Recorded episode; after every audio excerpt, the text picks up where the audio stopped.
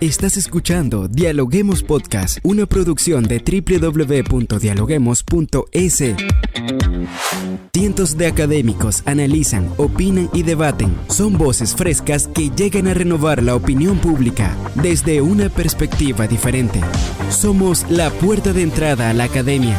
Somos el nexo de la academia con la comunidad. Escucha nuestro podcast en Spotify o a través de la web www.dialoguemos.es. A continuación, Rangira Briseño debate junto a expertos, académicos y estudiantes los temas más curiosos del planeta.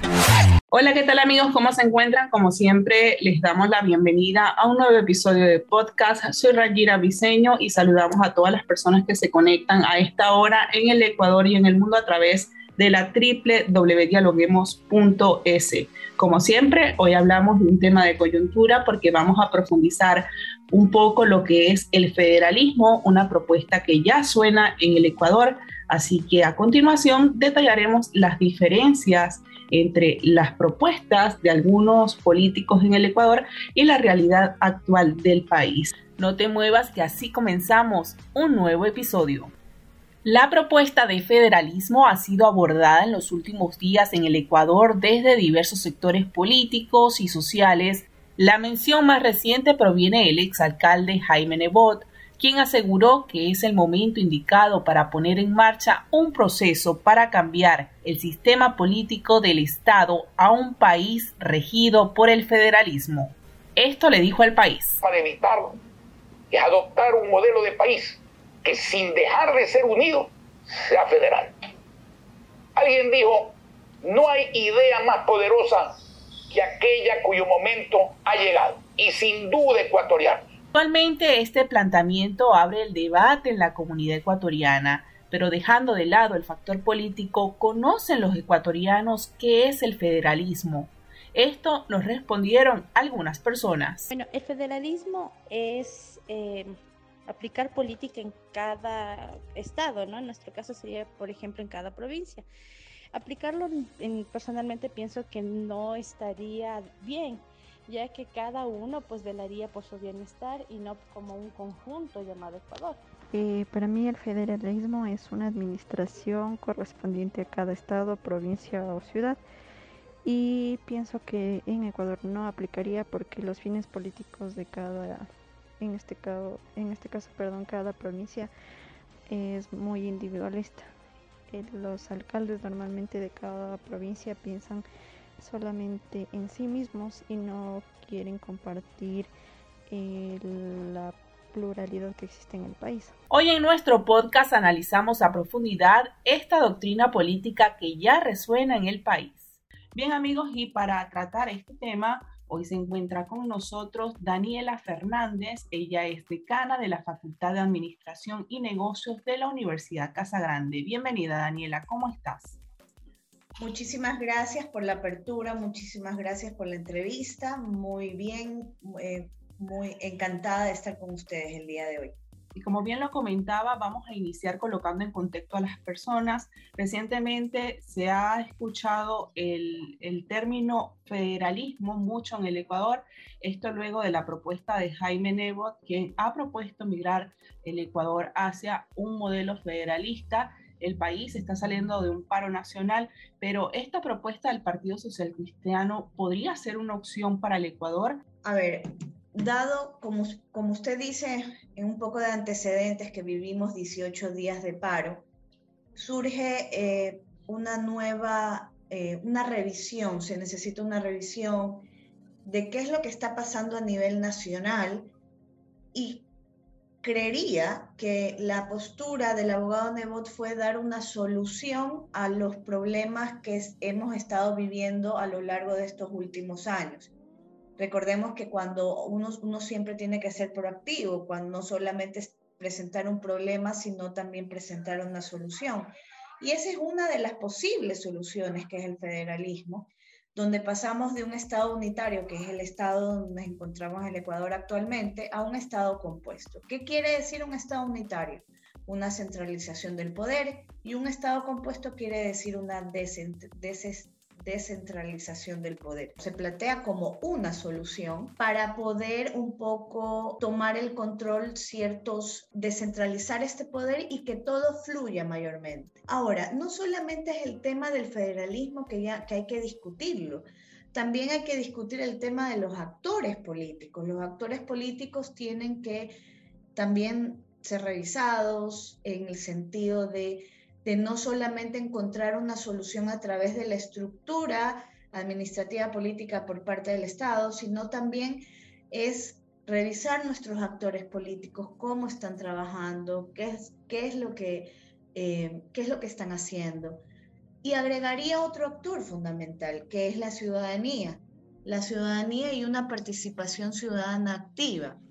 Es decir, donde nosotros los ciudadanos nos metamos en estos temas públicos. Por mandato constitucional, el gobierno del Ecuador es central en las 24 provincias. ¿Se puede cambiar esto y, de ser así, cuáles serían las alternativas constitucionales de poner en práctica esta, este concepto de federalismo? la constitución tiene distintas distintos, eh, vías para poder sacar e implementar.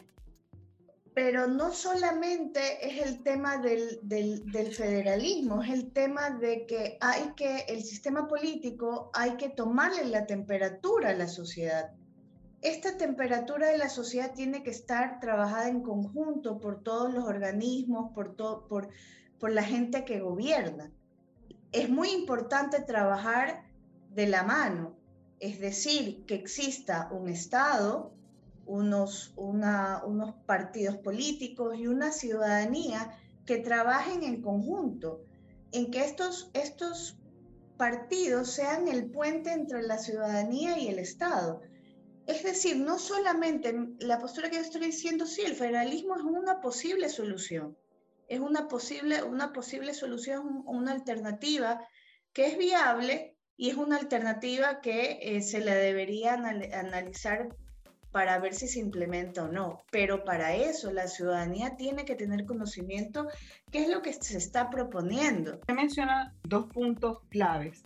Habla de los actores políticos que deben ser revisados y también de la ciudadanía, de trabajar de la mano. Con esta propuesta de NEBOT se genera, por supuesto, un debate jurídico y ya es, eh, resuena mucho en el Ecuador este concepto, pero dicho cambio, como bien lo estábamos conversando, representaría un cambio de estructura de Estado, un cambio de mentalidad. En este punto, ¿está lista la sociedad ecuatoriana para esto? Es una ciudadanía que, que si está lista o no, yo creo que la ciudadanía puede estar lista pero para eso tiene que eh, escuchar, eh, estudiar los diferentes temas. Yo creo que estos son los espacios oportunos para que la gente los escuche. La democracia se construye día a día. Si nosotros hemos, hemos planteado o, o vivimos, mejor dicho, en una democracia y la planteamos como la mejor forma de gobierno, Sí, se gobierna a través de las mayorías, pero también se gobierna a través de las minorías y específicamente a través de las causas. Entonces hay que tener también una cierta empatía y medir siempre la temperatura de la sociedad. La ciudadanía tiene que, eh, tiene que prepararse, tiene que estar abierta al diálogo, tiene que estar abierta a los nuevos conocimientos, tiene que estar abierta a lo que dicen sus líderes y obviamente prepararse y también eh, tratar de entender los temas para que sean partícipes de. Uno puede ser partícipe desde su nicho, desde su punto, desde, su, desde la ubicación donde uno se encuentra, y, así sucesivamente uno va construyendo una sociedad democrática. Yo creo que la vía, la vía que necesita el Ecuador es una vía de diálogo, es una vía de consensos, de llegar a acuerdos, pero esos acuerdos tienen que ser trabajados tomando siempre la temperatura de la sociedad y a través de con una empatía a la sociedad. Es decir, conocer las necesidades, cómo están pasando ahorita realmente los ciudadanos eh, revisar distintas preocupaciones que, tenemos nosotros, tanto en temas de salud, de seguridad. Eh, yo creo que es tiempo de, pero si es que está preparado no, yo creo que uno puede estar preparado desde su, desde su, desde desde su punto, desde su lugar de trabajo, desde su familia. uno comienza siendo ciudadano desde su familia, desde el interior y luego se proyecta. Y de esa forma se puede construir. ¿Por qué? Porque normalmente los ciudadanos escogemos en un sistema democrático, escogemos a nuestros representantes. Estos representantes son los que nos van a liderar y son nuestra voz. Entonces, si la ciudadanía o no está preparada, la idea es que la ciudadanía esté preparada y, y, elija bien a sus representantes. Daniela, usted hacía referencia al diálogo. Ya este comenzó entre el gobierno y las comunidades indígenas. Uno de los temas más importantes que se están abordando en estas mesas de diálogo es el subsidio de la gasolina. Hablando ya un poco del tema económico, ¿es factible lograr el subsidio focalizado de lo que tanto se ha hablado en el Ecuador? ¿Qué nos dice al respecto? A ver, el subsidio focalizado se lo plantea, los peritos lo plantean como una posible solución para eh, tratar de que se implemente de una forma efectiva y pertinente. Eh, y que llegue realmente el subsidio a los sectores, a los grupos que realmente lo necesitan. Si nosotros tenemos en claro que el Estado es el agente regulador del bien común y que ese, ese regulador del bien común debe velar y ver por el, la, la buena vida de la sociedad, que a eso se refiere el bien común, tienen que llegar a ciertos acuerdos, acuerdos con estos sectores que tienen sus demandas. Es posible, sí, se lo plantea como una solución, una, una solución real debido a la situación política, económica que vive el Ecuador, pero se necesita trabajar en conjunto y tener un objetivo claro, que el objetivo tiene que ser el Ecuador, no de ciertos sectores. Y ahí es fundamental el trabajo del gobierno fundamental el trabajo del gobierno que sepa escuchar, que sepa mediar y que sepa negociar. Claro, hablando de lo que usted nos comenta y sacando un poco las cuentas, ¿cuánto le cuesta al Estado poner en práctica este subsidio? ¿A qué sectores beneficia y a cuáles no? Porque muchos especialistas hablan de focalizarlo, pero ¿cuál es el mecanismo? Eh, hablan, claro, para poder establecer a qué grupos o, qué sectores tiene que estar focalizado, eso es importantísimo. El tema, el sector económico, el sector productivo es fundamental, es muy importante un, un estudio previo para obviamente saber a qué sectores va a llegar, va a llegar y debe de llegar de una forma efectiva. Ahora, también es importante cómo lo, se lo comunica, porque si bien es cierto, la focalización va, va la palabra no es privilegiar, porque no, no, es la, no es la idónea, va a beneficiar a los sectores reales, pero eso en base a un estudio del por qué va focalizado a esos sectores. Y la ciudadanía tiene que entender, tiene que comprender que, les, que las decisiones que tome el gobierno conjuntamente en estas mesas de diálogo con, con, los sectores, tiene que entender que va a ser la mejor decisión en vistas del país. Yo recalco ahí el, el hecho de, de, lograr el objetivo. El objetivo tiene que ser puesto en, miras al pro del Ecuador, en miras al Ecuador, en miras del país. Porque si lo vemos, eh, si se pretende focalizar, es justamente porque el país lo necesita. Se, se ha venido discutiendo mucho el tema de los, de los subsidios de los combustibles y no se ha planteado una verdadera solución. Entonces, nuevamente, se está buscando una solución, se está buscando una, alternativa. Esa solución yo creo que debe llegar en algún momento y debe llegar lo más pronto posible, porque vivir una situación de paro nacional, en, pasando dos años de pandemia de, por el COVID, eh, necesitamos una reactivación económica como tal. Ya para finalizar, eh, luego del paro, el país tuvo enormes pérdidas económicas. Hay, de hecho, un nuevo ministro de Economía en medio de esta crisis política y social que vive el Ecuador.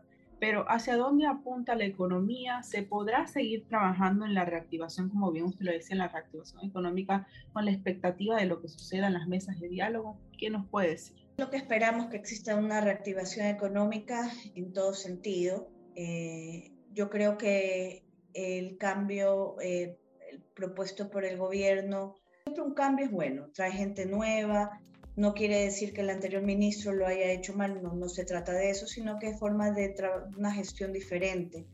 Y siempre eh, es bueno que un gobierno vaya cambiando sus, eh, ministros de Estado. Claro, hay un tiempo prudente, no estoy hablando de, de, cambiar por cambiar, porque eso sí refleja una inestabilidad del gobierno que no, no creería en el caso del cambio del ministro de, Economía actual se, se, se, perfile eso, una inestabilidad. No, no, no se refleja eso, sino que es un cambio de gestión. Pero es importante que el ministro de Economía, eh, obviamente el presidente de la República es el que decide, es el que ejecuta, es el que, es el que lidera y es el que distribuye estas riquezas.